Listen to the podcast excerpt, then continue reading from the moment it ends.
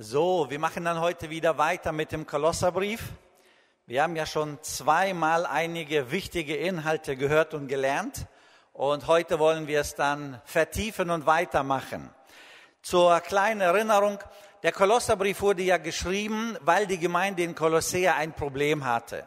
Nämlich der Gemeindeleiter hat alles, was Paulus gelehrt hat, auch der Gemeinde wiedergegeben. Und die hat so richtig gut durchgestartet mit dem Evangelium. Gute Früchte, sag ich mal so, geliefert, gute Entwicklungen. Und dann kam der Einfluss von einigen gesetzlichen Juden. Dann kam der Einfluss von verschiedenen mystischen Religionen. Und letztendlich fingen sie an, die kleine Gemeinde auseinanderzureißen.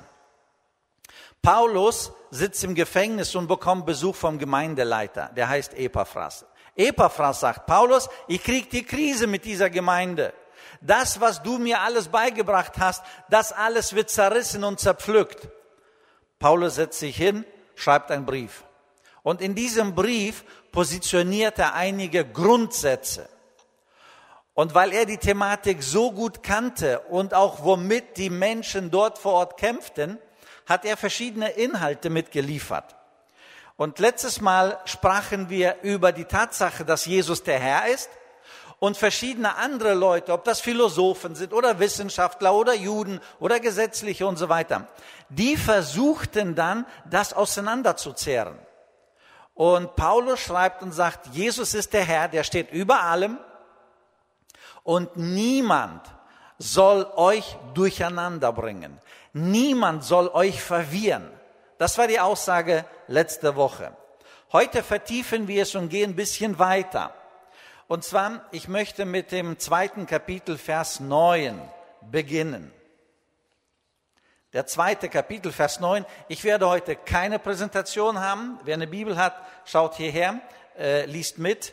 Und äh, wer keine hat, der muss ein bisschen genauer zuhören. Also, wir fangen mit 2 Vers 9 an und dann vertiefen wir diesen Gedanken. Und ich möchte in den nächsten paar Minuten über meine Position in Christus sprechen. So wie Paulus angefangen hat und sagte, Jesus ist der Herr über allem. Und niemand soll diese Position euch streitig machen. Niemand soll euch durcheinander bringen. Jetzt bringt er eine neue Facette rein und er sagt, und ihr seid ein Teil an dieser Person, Jesus Christus. Und lasst uns mal gucken. Ich habe gesagt, das ist unsere Position in Christus. Also unsere Position und was für ein Teil wir an Jesus und mit Jesus haben. Und dann sehen wir auf die Auswirkungen. Also ich lese 2 Vers 9 und dann gehen wir heute erstmal bis 15 und sprechen dann über einige Inhalte. Also Kapitel 2, Vers 9. Da schreibt Paulus Folgendes. Denn in ihm, in Jesus Christus, wohnt die ganze Fülle der Gottheit leibhaftig. Und an dieser Fülle habt ihr Teil in ihm. Also was schreibt Paulus hier? Paulus sagt, Jesus ist zwar ein Mensch hier auf Erden gewesen, aber die gesamte Fülle, das heißt also das Wesen Gottes des Vaters ist in Jesus Christus. Und dann sein ganzes Wirken und Sein, alles ist in Jesus Christus. Merken wir, alles, was es überhaupt irgendwie denkbar ist, ist in Jesus Christus. Und dann sagt er, und ihr seid, hm, nicht vielleicht, sondern ihr seid ein Teil. Ich betone, wir, also er schreibt das an die Gemeinde in Kolossea, die Gläubigen, ne? wir, die wir Jesus als Herrn angenommen haben, wir sind ein Teil, wir sind biologisch mit ihm verbunden. Und das ist meine Stellung, das ist meine Position. Und das ist auch für uns hier ganz, ganz wichtig. Dann geht er weiter und sagt nicht nur, ihr habt einen Teil an dieser Fülle, sondern er sagt, denn in ihm seid ihr auch alle beschnitten worden mit einer Beschneidung, die nicht mit Händen geschieht, sondern die geistlicher Natur ist. Im Alten Testament mussten, musste das Volk Gottes sich beschneiden, die männlichen mussten sich beschneiden lassen, als äußeres Zeichen, sie gehören zum Bund, sie gehören zu dieser Beziehung Gott, Israel. Jesus sagt, oder Paulus schreibt hier, mit Jesus seid ihr, die wir nicht Juden sind, die wir nicht zum Volk Israel gehören. Wir sind alle mit ihm beschnitten, nämlich nicht sichtbar, nicht körperlich, sondern geistlich. Im Klartext, ich sag's mal ganz einfach, wir sind der Welt, wir sind dem Fleischlichen, wie er das hier zitiert, wir sind dem Fleischlichen abgeschnitten, abgetrennt. Später werden wir sehen, dass es in der Praxis nicht immer so ist. Aber theoretisch, geistlich gesehen, es ist ein Cut passiert zwischen Gott, zwischen Jesus, zwischen Geistlichem und zwischen uns Menschen irdisch, fleischlich. Und er sagt, ihr seid. Das heißt also, erstens, wir sind an dieser Fülle haben wir teil. Zweitens, wir sind geistlich beschnitten. Wir sind also durchtrennt von der Welt. Und drittens sagt er, und ihr seid mit ihm begraben worden. Er sagt, mit Jesus Christus seid ihr durch die Taufe begraben worden. Was ist passiert? Wir sind in der Taufe sozusagen symbolisch. Wir haben das Alte abgelegt. Wir haben das Irdische, das Fleischliche. Wir haben das Menschliche, Egoistische. Wir haben das abgelehnt, abgelegt. Und jetzt dürf, dürfen wir neu leben. Und er sagt, ihr seid. Das heißt, es ist meine Position. Einmal, wir sind ein Teil an dieser Fülle. Zweitens, wir sind beschnitten. Das heißt also, die ganze irdische Welt, so dieses Fleischliche, wie die Bibel es nennt, ist von uns abgeschnitten, geistlich gesehen. Dann, wir sind mit Jesus begraben worden. Dann geht er weiter, nochmal in Vers 12, und er sagt, und der Vater, so wie er Jesus auferweckt hat von den Toten, so seid auch ihr mit ihm auferstanden. Ihr Lieben, er positioniert uns so fest und er sagt, Leute, ihr seid auferstanden. Ihr seid sozusagen ab jetzt lebt ihr in der Ewigkeit verankert. Ja, der Körper ist noch hier, ihr seid noch hier. Aber da oben, ich sag mal oben, da oben im Himmel seid ihr verankert. Und eure Position ist einfach der Richtung nachgehen und das, was das neue Leben will, tut es, lebt es. Das sehen wir aber in Kürze. Unsere Position ist also definitiv auferstanden durch den Glauben. Vers 13 sagt er dann, und er hat euch mit ihm lebendig gemacht. Das heißt also nicht nur auferstanden, sondern er betont nochmal, Leute, ihr lebt. Und überall, wo Leben ist, da ist auch Dynamik, Entwicklung, da geschieht etwas. Und Leben ist ein Zeichen des Guten. Leben ist also, ich lebe und ihr sollt auch leben, sagt die Bibel über Jesus Christus. Ne? Deswegen ist es lebendig. Wir als Kinder Gottes sind lebendig. Geistlich, aber auch hier auf Erden. Und dann kommt eine Aussage, die gewaltig ist. Nicht nur lebendig gemacht, die ihr früher tot wart in euren Sünden und in der Unbeschnittenheit eures Fleisches. Und er hat uns vergeben alle Sünden. Ist das nicht schön? Im Klartext, euch sind die Sünden vergeben. Er schreibt, und er hat euch alle Sünden vergeben. Alle. Das reichte wahrscheinlich nicht und der Heilige Geist hat da noch einen draufgesetzt und brachte einen idealen Satz zustande, über den oft geredet wird und ich will auch heute Morgen darüber reden. Und er hat, also Jesus, ne, und er hat den Schuldbrief getilgt mit seinen Forderungen, der mit seinen Forderungen gegen uns war und hat weggetan ihn am Kreuz und ihn hat ihn ans Kreuz geheftet. Er hat den Schuldbrief getilgt, der mit seinen Forderungen gegen uns war. Dieses Wort Schuldbrief, das, wenn man das wörtlich übersetzen würde, dann würde man sagen, das sind die Handschriften. Wenn wir die Handschriften nehmen, dann wäre das das Gesetz. Also wir müssen uns das praktisch so vorstellen. Es gab ja im Alten Testament so ein Gesetz, durch Mose dem Volk gegeben. Gott hat durch Mose dem Volk das gegeben. Es gab ein Gesetz. Und jeder, der es nicht einhält, der wurde bestraft. Je nachdem mehr oder weniger. Ich nehme mal die aktuelle Situation in Deutschland. Wir haben ja einen Bußgeldkatalog. Ne? So, wir haben ein Gesetzbuch. Und zwar, wenn das und das und das passiert oder so und so muss man sich verhalten, hier darfst du 50 fahren, hier darfst du parken, hier darfst du nicht parken, hier darfst du 100 fahren und so weiter. Wir haben einen Katalog der Gesetze, wie es richtig ist. Gleichzeitig haben wir einen Bußgeldkatalog, wer sich nicht dran hält, es ist festgeschrieben. Nicht jeder kann sagen und machen, was er will, sondern es ist festgeschrieben. Wer bei 50, 70 fährt, innerhalb, außerhalb der, äh, der Ortschaft, der bekommt das und das. Und jeder, egal wo und wie was, jeder bekommt das. Das ist festgeschrieben. Und so ähnlich ist das hier mit dieser Aussage. Und zwar, er hat den Schuldbrief, der Schuldbrief, also die Handschriften, das Gesetz, er hat diese Beschreibung, das Gesetz, dann die, Anfor äh, die Forderung, das ist dieser Bußgeldkatalog, der sagt, du schuldest das, du schuldest das, du schuldest das, du schuldest das, du musst so viel bezahlen, du musst jetzt einen Monat ohne Führerschein laufen, beziehungsweise drei Monate und so weiter. Das heißt also, wir nehmen jetzt das Paket und sagen, am Kreuz auf Golgatha hat Jesus für unsere Versagen komplett bezahlt. Und der ganze Gesetzestext, was alles falsch gemacht worden ist oder kann gemacht werden, wer sich nicht dran hält, beziehungsweise welche Strafen sie dann bekommen sollten. So dieses gesamte Paket hat Jesus genommen, ans Kreuz geheftet und gesagt, bezahlt. Ihr Lieben, was gibt das uns für ein Sauerstoff und was für eine Standfestigkeit?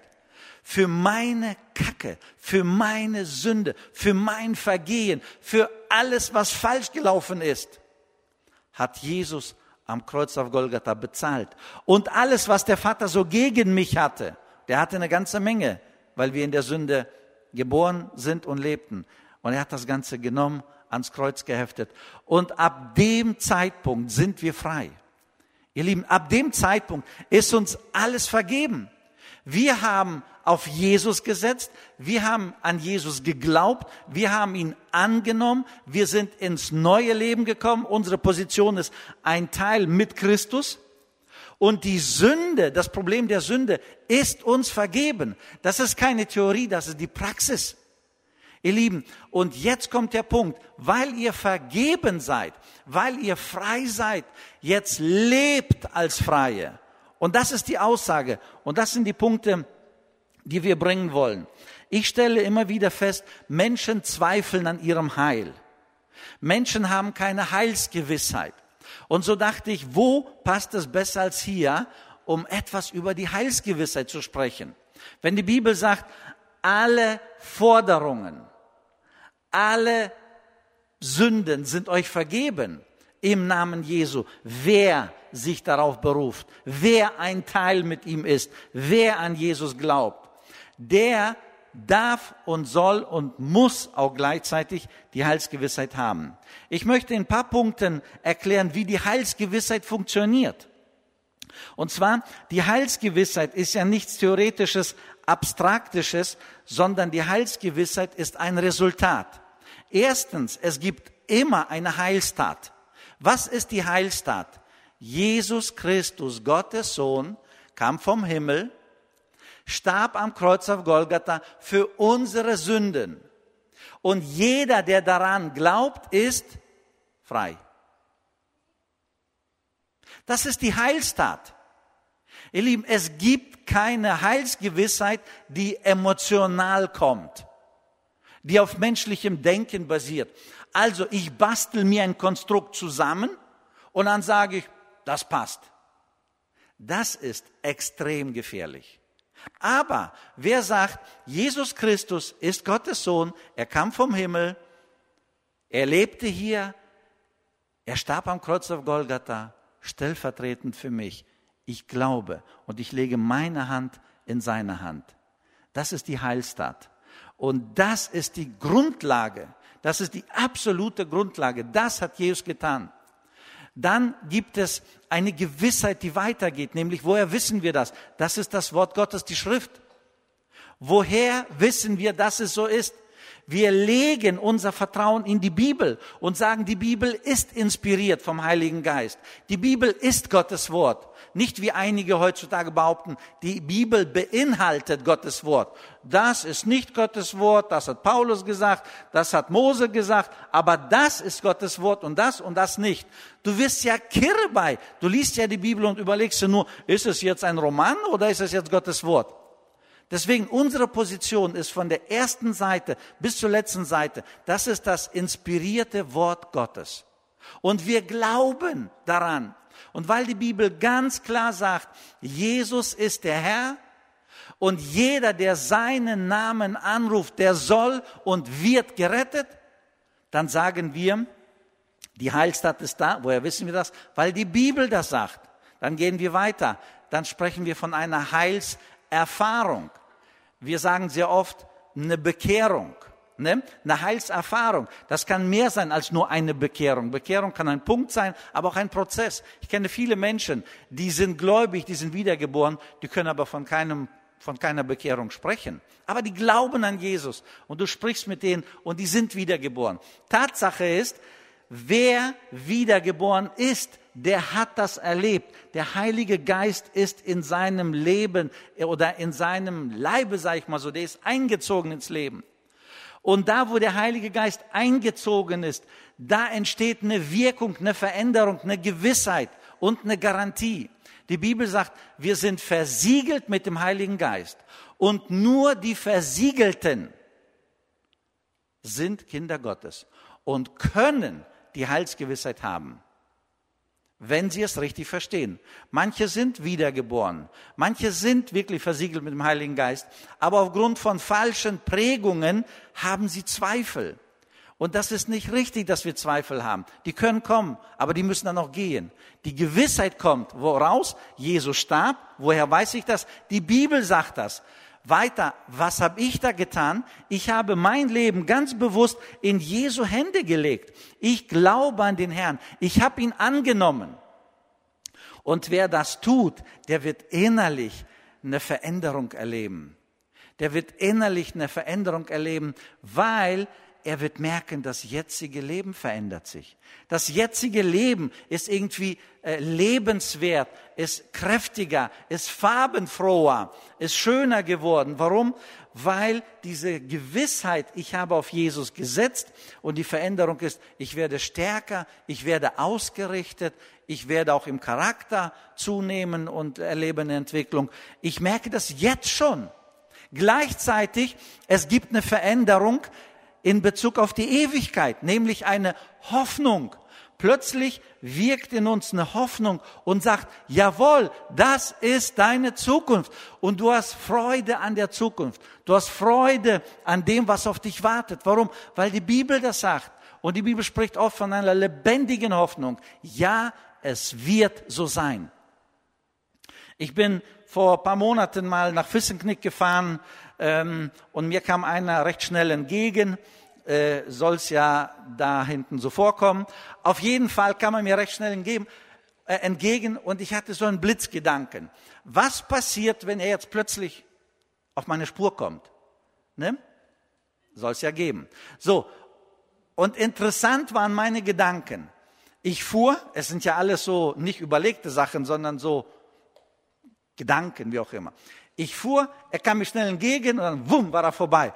Und meine Reaktion war jetzt innerlich so in den Gedanken, ne? so, überleg mal, wenn der jetzt zack auf meine Spur gekommen wäre, es würde Krach machen und in der nächsten Sekunde steht Jesus so. Das war meine Überlegung in dieser Sekunde. Ihr Lieben, was hat das mit mir gemacht? So, so, mm, so ein Lächeln, so eine Hoffnung, so was Schönes.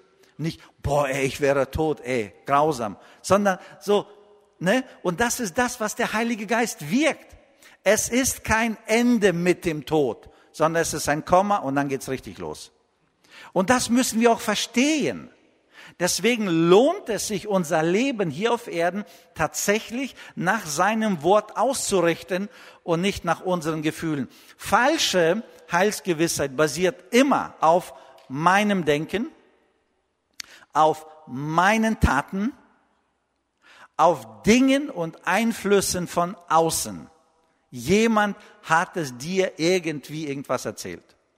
Das ist eine falsch, falsche Heilsgewissheit. Und diese Falschgewissheit, sie wird nicht halten, sondern sie wird immer wieder Zweifel hervorbringen.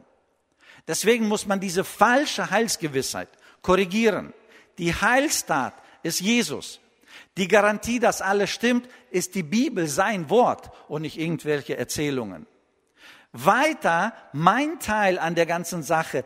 Ich bin ein Teil geworden. Ich habe angedockt. Ich bin angekoppelt an Jesus. Und ich glaube daran. Dann haben wir eine Veränderung. Und unser Leben wird froh. Unser Glaubensleben wird stark. Wenn ich so an Johannes denke, er schreibt, das haben wir euch geschrieben, damit ihr wisst, dass ihr Kinder Gottes seid. Und ich finde diese Garantie, die ist so schön, dass wir dann auch wirklich stark sein können.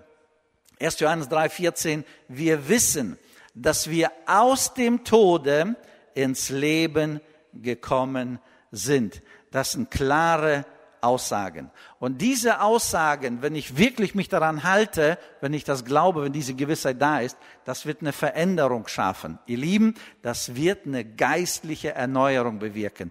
Und meine Beziehung zu Gott wird frisch werden.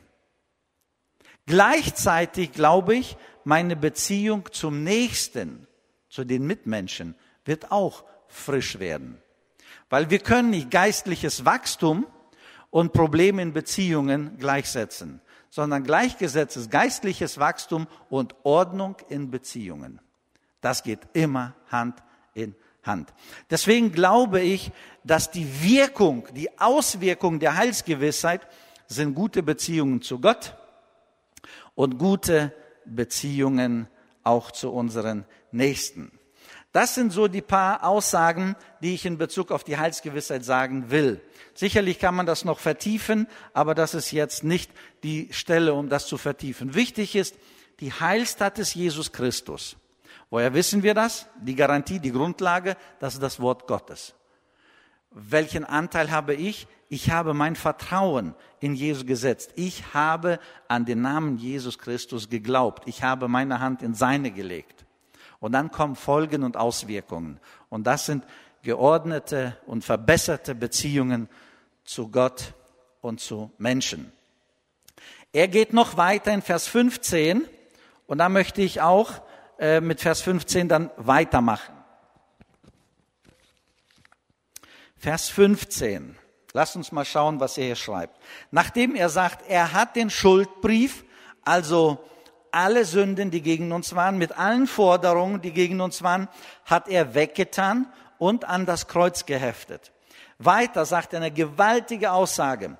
Vers 15. Und er hat die Mächte das sind die ganzen Engelmächte, Dämonen und so weiter. Er hat die Mächte und Gewalten ihrer Macht entkleidet und sie öffentlich zur Schau gestellt und hat einen Triumph aus ihnen gemacht in Christus Jesus. Er sagt hier an dieser Stelle, Leute, Jesus Christus hat am Kreuz auf Golgatha öffentlich die gesamte dämonische Welt bloßgestellt. Ähm, Luther übersetzt hier, er hat sie entkleidet, also ausgezogen. Ich glaube, bisschen genauer, bisschen besser wäre es, wenn man sagt, er hat sie entwaffnet. Das heißt also, die ganze dämonische Welt, die ganze dämonische Wesen, die sind entwaffnet. Und Jesus Christus ist der Herr.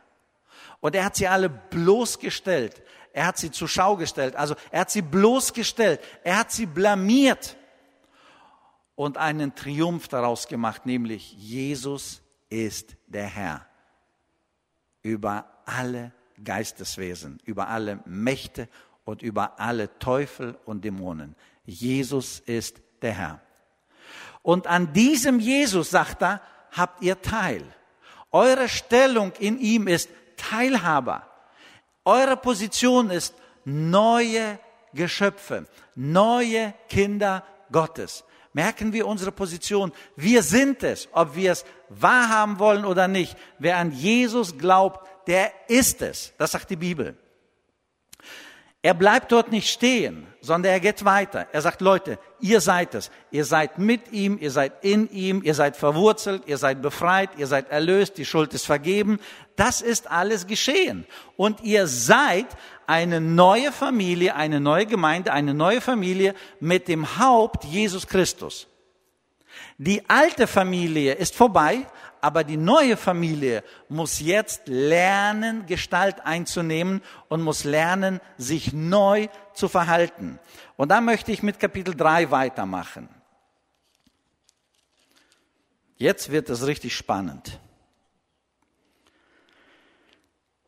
Luther überschreibt hier der alte und der neue Mensch. Kapitel 3, Vers 1. Seid ihr nun mit Christus auferstanden, so sucht, was droben ist, wo Christus ist, sitzend zur Rechten Gottes. Trachtet nach dem, was droben ist, und nicht nach dem, was auf Erden ist. Denn ihr seid gestorben und euer Leben ist verborgen mit Christus in Gott. Wenn ihr aber mit Christus euer Leben, wenn aber Christus euer Leben sich offenbaren wird, dann werdet ihr auch offenbar werden mit ihm in Herrlichkeit. Ich gehe nochmal zu 3 Vers 1. Seid ihr nun mit Christus auferstanden, so sucht, was droben ist, nämlich alles das, was Gott und was Jesus will. Ganz klar, eure Stellung, die haben wir beschrieben. Ihr seid ein Teil von Gott. Ihr seid Teilhaber der Fülle Gottes in Jesus Christus. Ihr seid gestorben, dem alten Leben, ihr seid auferstanden. Ihr seid vergeben und komplett alle Forderungen, mit allen Strafzetteln, mit allem, was gegen euch wahr ist, weg, ans Kreuz geheftet und vorbei. Jesus hat bezahlt. Das ist die Position. Weil ihr diese Position habt, trachtet nach dem, was droben ist. Und was jetzt interessant ist, jetzt greift ein Thema auf, das unglaublich kompliziert war. Nämlich, er sagt, als neue Himmelsbürger, als Kinder Gottes, die Teilhaber sind, muss das praktische Leben jetzt irgendwie sichtbar werden. Das praktische Leben muss jetzt Folgen haben. Wenn ihr das Alte losgelassen habt, und auferstanden seid zum Neuen, dann muss das neue Leben das auch zeigen. Und was interessant ist, das Erste, was Paulus hier an die Geschwister schreibt, ist Folgendes. 3 Vers 5. So, also weil ihr, weil ihr Kinder Gottes seid, ne, weil ihr mit ihm Teilhaber seid, so oder deshalb tötet nun die Glieder, die auf Erden sind, nämlich Unzucht, Unreinheit, schändliche Leidenschaft, böse Begierde und die Habsucht, die Götzendienst ist. Ich habe überlegt, interessant. Er hat zwei lange Kapitel gebraucht, um zu zeigen, Jesus ist der Herr. Über allem. Über das Sichtbare und über das Unsichtbare. Dann hat er ausführlich geschrieben, ihr seid Teilhaber Ihr seid Erben an anderen Stellen. Ihr seid also wirklich biologisch, ihr seid organisch, ihr seid verbunden. Und dann sagt er, und jetzt muss euer Alltag es zeigen. Und was interessant ist, zeig es im Alltag, ne, lebe richtig, zeigt er, was sie ablegen sollen. Und zwar setzt er an bei Unzucht, Unreinheit. Wieso ist es so wichtig? Also wer sich damit mal auseinandergesetzt hat, der weiß, dass die Bibel, das Neue Testament, sehr viele Aussagen zu diesem Thema macht. Sehr viele. Paulus hat ja 13 Briefe geschrieben an verschiedene Gemeinden und Personen und so weiter. Und was sehen wir dort? Immer wieder setzt er an. Und er sagt in Epheser zum Beispiel, schreibt er 5 Vers 3. Er sagt ganz klar, Unzucht, Unreinheit und Habsucht. Wer sowas tut, der kommt nicht in den Himmel. Der wird das Reich Gottes nicht ererben. Denn das tun Kinder der Finsternis. Im ersten Korintherbrief, gleiche Inhalte. Tötet alles Fleischliche. Gemeint ist Unzüchtige. Tötet es ab. Im ersten Korintherbrief. Dann haben wir in Hebräer eine Aussage, und da besagt es ungefähr, das Ehebett soll rein bleiben. Gemeint ist, der Geschlechtsverkehr gehört in die Ehe und alles, was außerhalb ist, ist falsch. Alles ist Sünde und alles ist nicht richtig. Das heißt also, er bringt eine ganze Palette von Aussagen. Und er sagt, Leute, wenn ihr geistlich leben wollt, dann müsst ihr es hinbekommen, mit dem Zeug eine klare Linie zu fahren und Kante zu zeigen und rein zu bleiben. Es ist ganz klar definiert. Das heißt, das heißt also, die Bibel ist sehr, sehr deutlich äh, mit diesen ganzen Aussagen, dass es nicht dahin gehört. Und zwar, ich habe mir das Wort angeguckt. Was ist eigentlich das Wort für Unzucht in der Bibel? Das griechische Wort ist Porneo. Und Porneo in der Bibel ist viel größer als unser abgespecktes kleine Wort Porno. Porno ist abgeleitet, ist eine so kleine, ich sag mal so ein kleines Segment. Porneo in der Bibel bedeutet viel, viel größer. Ich sag mal, den gesamten Großbereich der Geschlechtlichkeit. Nicht direkt Sexualität, sondern Geschlechtlichkeit. Und wo immer da eine Ordnung reingebracht wird, vor allem im Neuen Testament, da spricht er dann von Porneo, also, oder je nachdem, was für ein Fall, ne? Und er bringt eine Ordnung rein. Er sagt, das weg, das gehört aber da rein. Und er bringt eine Linie rein. Das heißt also, wenn die Bibel darüber spricht, über Unzucht, Porneo, dann ist es viel, viel größer als nur Porno anschauen, Bilderchen oder Filme und, oder Auszüge oder sonst was. Das ist viel, viel größer. Wenn die Bibel über Unzucht spricht, dann meint die Bibel, und wir haben hier vier Aussagen zu diesem Thema, also ein Katalog, wirklich ein Katalog. Und die Bibel sagt nicht nur Unzucht, sondern andere Begriffe. Und ich nehme mal erstmal den Begriff tötet. Ne? Die Bibel sagt ganz interessanterweise, wenn es um fleischliche Begierden oder um unzüchtiges Wesen geht, dann sagt die Bibel in Korinther, dann sagt die Bibel aber auch hier, tötet. Ne? Nicht lasst ein bisschen Leben da drinnen, so ungefähr probiert mal, sondern absolut radikal tötet. Leute, töten ist immer schwierig. Ganz einfach. Töten ist immer schwierig. Töten tut immer weh. Du kannst nicht töten und sagen, boah, das war super. Das funktioniert nicht. Töten tut immer weh. Ich habe überlegt, Mensch, welches Beispiel bringst du am besten, um zu zeigen, eliminieren bis zum Anschlag? Ich bin ein Kind in der Sowjetunion geboren und ich war irgendwann mal in Litauen in der Schule. Und in Litauen in der Schule bekamen wir Läuse. Ich glaube, das war das einzige Mal, Mal, dass ich Läuse bekam. Ich glaube, in Deutschland gab es auch hier und da und dort irgendwo Läuse.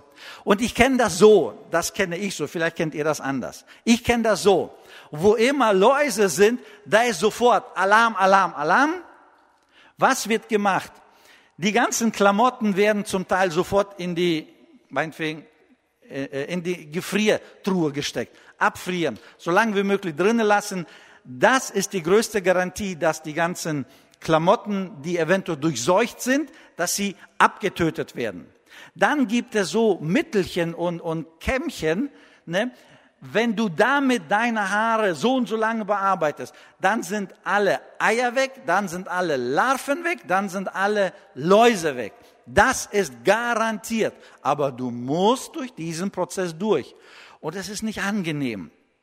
Es ist wirklich nicht angenehm. Andere erfahren es, zum Teil die Geschwister, zum Teil noch mehr. Und dann sitzt du da mit deinen Haaren, soll man nicht die Haare schneiden oder so oder hier. Und dann schon wieder ein Shampoo, was anderes und dann kämmen. Und die Kämmchen sind extrem fein, das zieht und das wirkt und so weiter. Ich kenne das so aus meiner Kindheit. Ne? Auf jeden Fall, das ist extrem unangenehm. Und wenn Paulus sagt, Leute, tötet, nochmal, tötet, dann meint er das auch so, tötet. Diese Kacke darf im Leben von Kindern Gottes nicht vorkommen.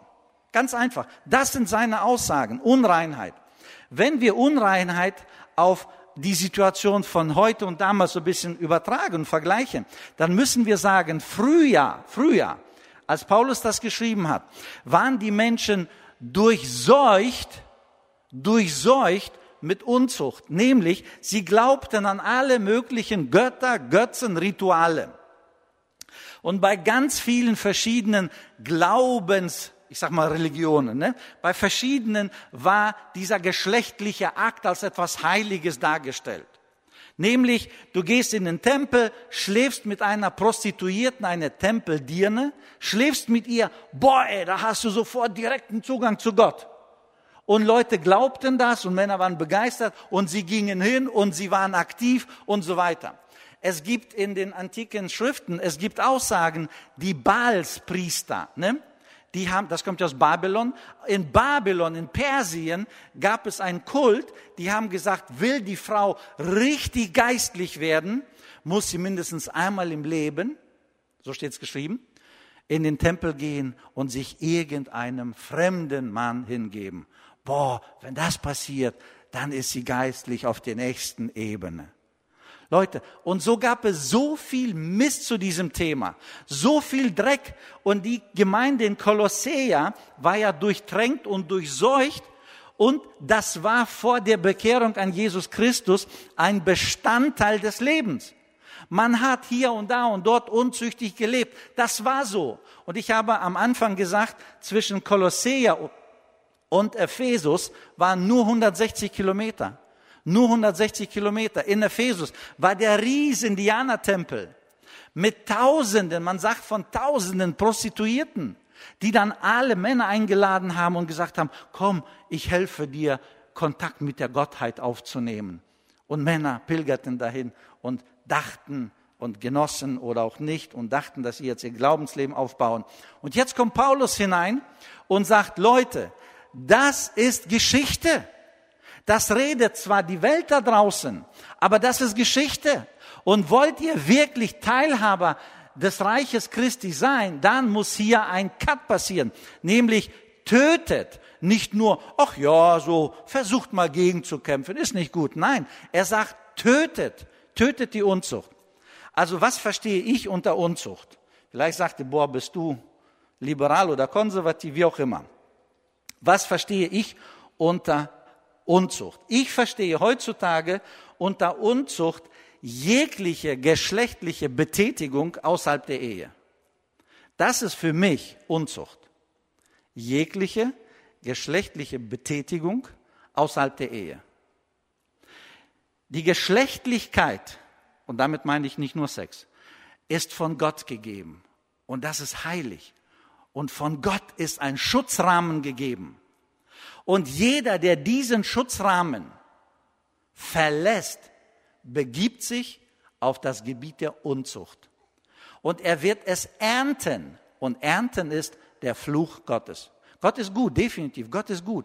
Aber du wirst den Fluch erleben. Weißt du wie? Indem du immer ein flaues Gefühl hast. Dir geht es immer kackdreckig. Warum? Weil du weißt, es ist nicht richtig. Und das ernten wir. Wir laufen durch unseren Alltag flau und wir haben keine Kraft. Willst du Gott dienen? Eigentlich schon, aber ich krieg's nicht hin. Ich krieg's nicht hin, bin beschäftigt. Kacke, du bist nicht beschäftigt. Du bist irgendwo hängen geblieben. Du bist über Grenzen gegangen und du bist da stecken geblieben. Und das ist unser Problem heutzutage. Ich habe in der Bibel nachgeschaut. In der Bibel gibt es so viel zu diesem Thema. Und dann dachte ich, ich guck mal so bisschen, so lies mal ein bisschen was nach, was andere da, dazu sagen und schreiben habe ja selber ein bisschen Erfahrung mit, äh, 30 Jahre Erfahrung mit Männern in erster Linie zu reden zu diesem Thema. Ich weiß, was abgeht. Das heißt also, jegliche geschlechtliche Betätigung außerhalb der Ehe, dazu gehört natürlich der Ehebruch, Geschlechtsverkehr vor der Ehe genauso. Also, heutzutage so, oh, viele Leute ziehen schon mal zusammen. Leute, wir als Gemeinde sind kategorisch dagegen, dass junge Pärchen zusammenziehen.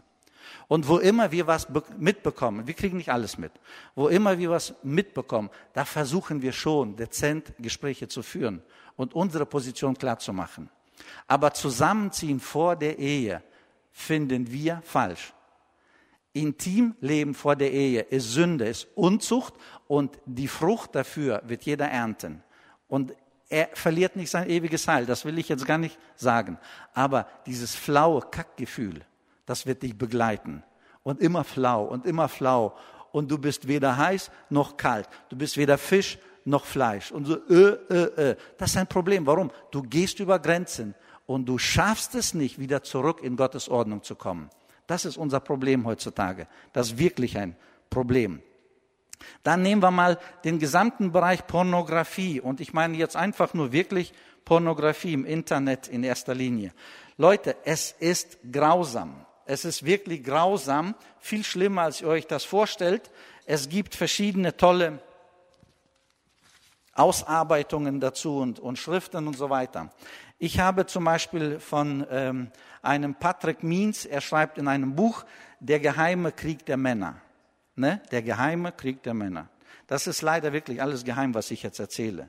Er schreibt, dass er in Amerika ähm, ehrenamtliche aktive Mitarbeiter befrachte, ehrenamtliche aktive Mitarbeiter und 64 Prozent dieser ehrenamtlichen Mitarbeiter heimlich, ne, die Umfrage war nicht offen, heimlich angekreuzt haben, sie haben damit Probleme bis hin zur Sucht.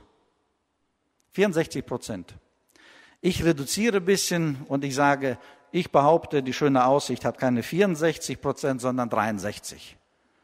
Wir, wir stehen hoffentlich ein bisschen besser da. Das ist aber wirklich die Tatsache. Das ist die Tatsache. Und wer darin lebt und nicht rauskommt aus dieser Nummer, der baut geistlich ab und wird immer flauer und sein Reden wird immer leiser und Weltliches kommt immer mehr. Ach, das machen doch andere. Jeder, der dort stecken bleibt, der wird zum Rationalisierungskünstler. Was heißt das? Die versuchen das zu erklären. Ach, die machen das auch, die auch, die auch, die auch. Das geistliche Leben geht runter, runter, runter, aber die machen das auch alle. Und ab, am Ende bleibt nicht viel von diesem Geistlichen. Rick Warren hat 1350 Pastoren befragt zu diesem Thema und er sagte, Männer, mal ganz ehrlich, wer von euch ist betroffen? 54 Prozent haben ehrlich zugegeben, dass sie betroffen sind. Und dann hat er gesagt, okay, äh, wer ist in Richtung Sucht, also nicht nur gelegentlich, sondern wer ist in Richtung Sucht und häufiges Konsumieren von diesem schlimmen Zeug. Auf jeden Fall sagten 30 Prozent, jeder dritte Pastor sagte in Rick Warrens Umfrage, ich habe damit ernste Probleme. James Dobson ist sehr segensreich in der Familienarbeit. Es gibt so eine Organisation Focus on the Family. Ich kenne sie persönlich. Ich kenne auch James Dobson. James Dobson hat eine Umfrage gemacht in den Familien und er kam zum Ergebnis, bis zu 47 Prozent der Familien behaupten von sich aus, bei denen im Hause gibt es Pornozeugs. 47 Prozent. Die schöne Aussicht ist besser. Wir sind bestimmt bei 45 Prozent. Ich hoffe zumindest. Ne? Es gibt eine Studie, die besagt, 77 Prozent von all diesem erwachsenen Scheiß hätte ich fast gesagt, also Pornografie, 77 Prozent der Gucker sind Männer. 77 Prozent. Man hat gesagt, der Durchschnitt, das Durchschnittsalter ist 41 äh, Jahre alt, das ist der Durchschnittsalter. Und man hat gesagt, das sind recht gut verdienende Männer, also recht gut verdienen. Und 46 Prozent von denen Befragten waren verheiratet. Also, ich könnte jetzt weitermachen, will ich aber nicht. Was ich aber sagen möchte, es ist ganz, ganz wichtig, dass wir dieses Thema nicht abtun und sagen, weißt du was, dieses ganze Thema Unzucht, das ist für die da draußen. Ich glaube nicht, dass es richtig ist, wenn wir sagen, das ist für die da draußen. Also, ich glaube, das ist für uns heute. Gott hat ein wunderschönes Thema, Geschlechtlichkeit, den Menschen als Geschenk gegeben und er hat eine Ordnung geschaffen. Und alles, was in dieser Ordnung geschieht, das ist heilig, rein, steht unter Gottes Segen. Alles, was außerhalb dieser Ordnung geschieht, von Selbstbefriedigung bis Fremdgehen, bis Gedankenwelt und so weiter, alles, was außerhalb dieser Ordnung, das ist eine Belastung und eine Selbstzerstörung und eine Selbstzerstückelung. Wir degradieren uns selbst. Das ist der Grund, warum Paulus hier auch schreibt. Also legt ab die Unzucht. Ne? Unzucht ist ja das, was ich sagte, dieser, dieser ganze äh, unzüchtige Bereich. Ich nehme mal meine Notizen, damit die ein bisschen genauer